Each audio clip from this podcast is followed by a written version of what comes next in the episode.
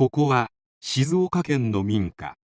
ここの空き地で遺体が発見されました。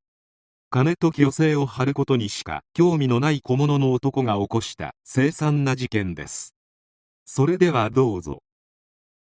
2010年5月5日静岡県御殿場市萩原の住宅街にて住宅ローンが滞ったため競売にかけられ落札された家があった。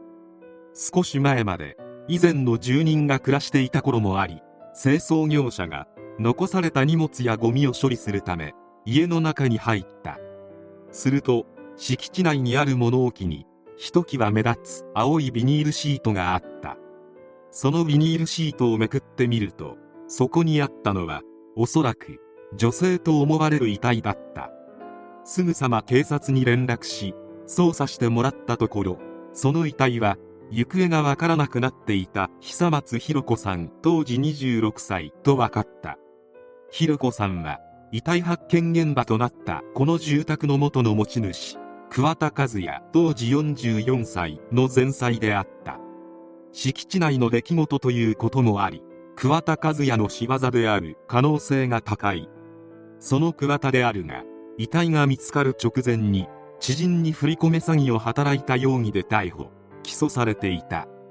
ひろ子さんの遺体が発見された後ひろ子さんの命を奪った罪で桑田が再逮捕されたニュースが流れた。このニュースを見て驚いた女性がいた。桑田という男はその驚いた女性の失踪した娘がかつて交際していた男だったからである。行方不明になっていたのは日比野香織さん当時22歳。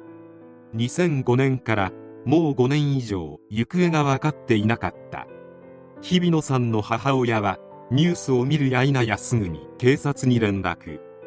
事情を聞いた警察は桑田に日比野さんのことを追及。すると桑田は日比野香織さんの命を奪ったことを認めた。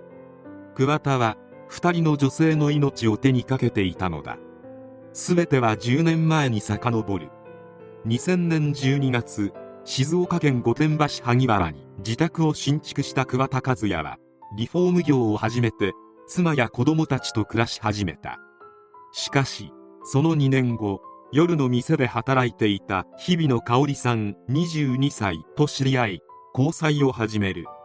日比野さんは不倫であることは自覚していたが2人は沼津市のアパートで暮らすようになった。日比野さんは22歳と若かったが夜の店は給料がいいこともあって金銭的には余裕があった。桑田はそんな日比野さんの銀行口座から勝手に金を下ろすようになり一応貸しにはしておいていたがその借金額は2年半で1000万円近くまで膨らんでいた。さすがにここまで金を貸せば交際相手とはいえ許すことはできない。しかし催促しても桑田はいつまでたっても金を返そうとはしなかった。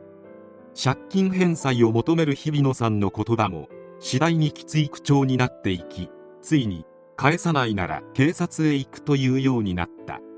ここまで怒らせてしまったので日比野さんの貯金も本当に尽きてきたのだろうと思っていたがそうではなかった。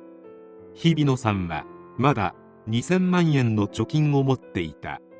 ある日そのことを知った桑田は最悪の思いつきをする。命を奪ってしまえば金を返すことも警察に通報されることもない。加えて2000万円のお金も手に入る。2005年10月26日桑田は寝室で日比野さんの命を奪った。遺体はビニールシートにくるんでドラム缶に入れ香織さんのアパートから数百メートル離れた友人所有の空き地に放置した。友人には中身は肥料にするための土と説明した上で日光に当ててはいけないから蓋を開けるなと釘を刺しておいた。桑田は日比野さんの預金口座などから委任状を偽造して合計で約2000万円を引き出した。日比野さんの携帯には母親からメールが届くことがあったが桑田は彼女の死を偽装するため日比野さんを装って返信していた。しかしメール以外で連絡がつかないことを不審に思った母親は2006年8月15日警察に捜索願いを提出している。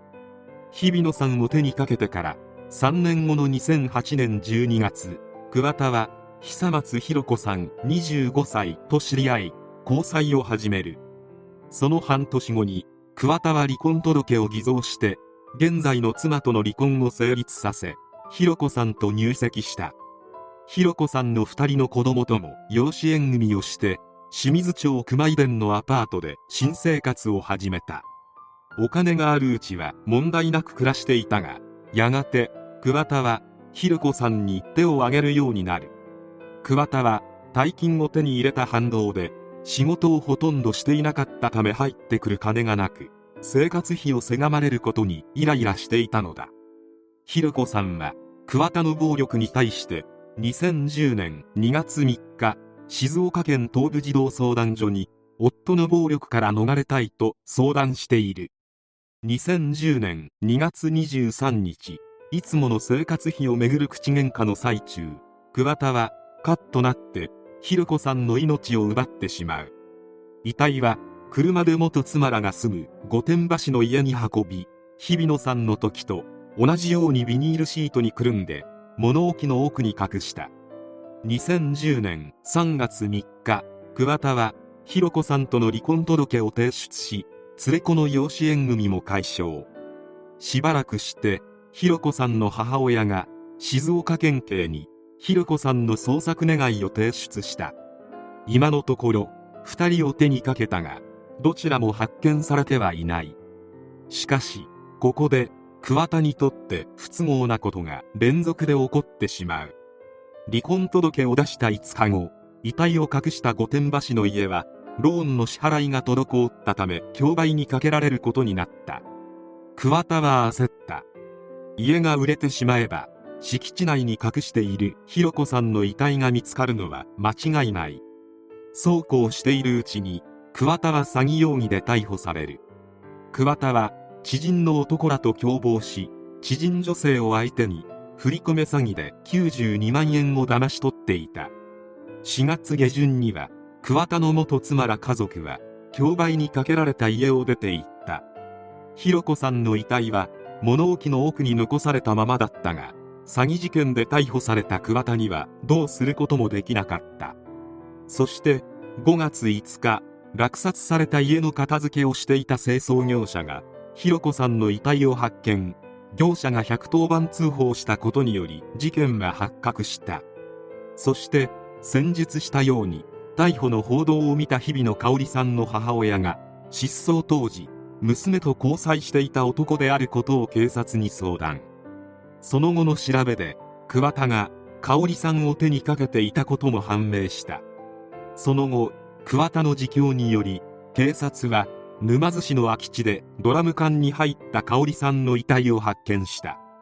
裁判にて第一の被害者日比野さんについて審理が行われた。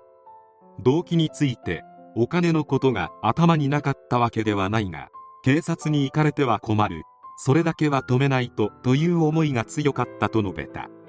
合わせて命を奪ってしまえば警察に行くことなく借金も返さずに済むと考えたと主張。奪った現金は遊興費や生活費に消えていた。証人尋問には日比野さんの母親が出廷。命を返してほしい。苦労して育てた一人娘。まだ22歳の若さだった。盗まれた現金は将来に向けて苦労して貯めたお金。それを奪って許せないと声を震わせどんな刑を望むかとの検察官の質問に死刑を望みますとはっきり答えた。第2の被害者ひろ子さんについてはひろ子さんと生活費などをめぐって口論になり彼女が御殿場市に住む桑田の元妻に金を出してもらうと言い出したことから桑田はひろ子がいなくなれば元妻宅の家族を傷つけなくて済むと考えたと主張した。そして裁判長は口を開き主文被告人を死刑に処すると発言。判決内容は分かりましたか？と問われると桑田は小さな声で「はい」と答えた。桑田は既婚者でありながら不倫したり離婚して新たな女性と再婚するなどとにかくやりたい放題だった。そして桑田が逮捕後に発覚したことであるが桑田の妻は自分が桑田と離婚しているということを桑田が逮捕されるまで知らなかったのである。桑田はとにかく見えっ張りで女性の前では男気があるように見せていた。そのため本性を知らない段階では交際したり結婚したりということができていた。しかし中身は本当にどうしようもなく腐っている。上っ面の優しさに騙されるととんでもない目に遭う。クズ男を見分けるにはどうすればいいのか。何か指標でもあればいいのにと思ってしまう事件である。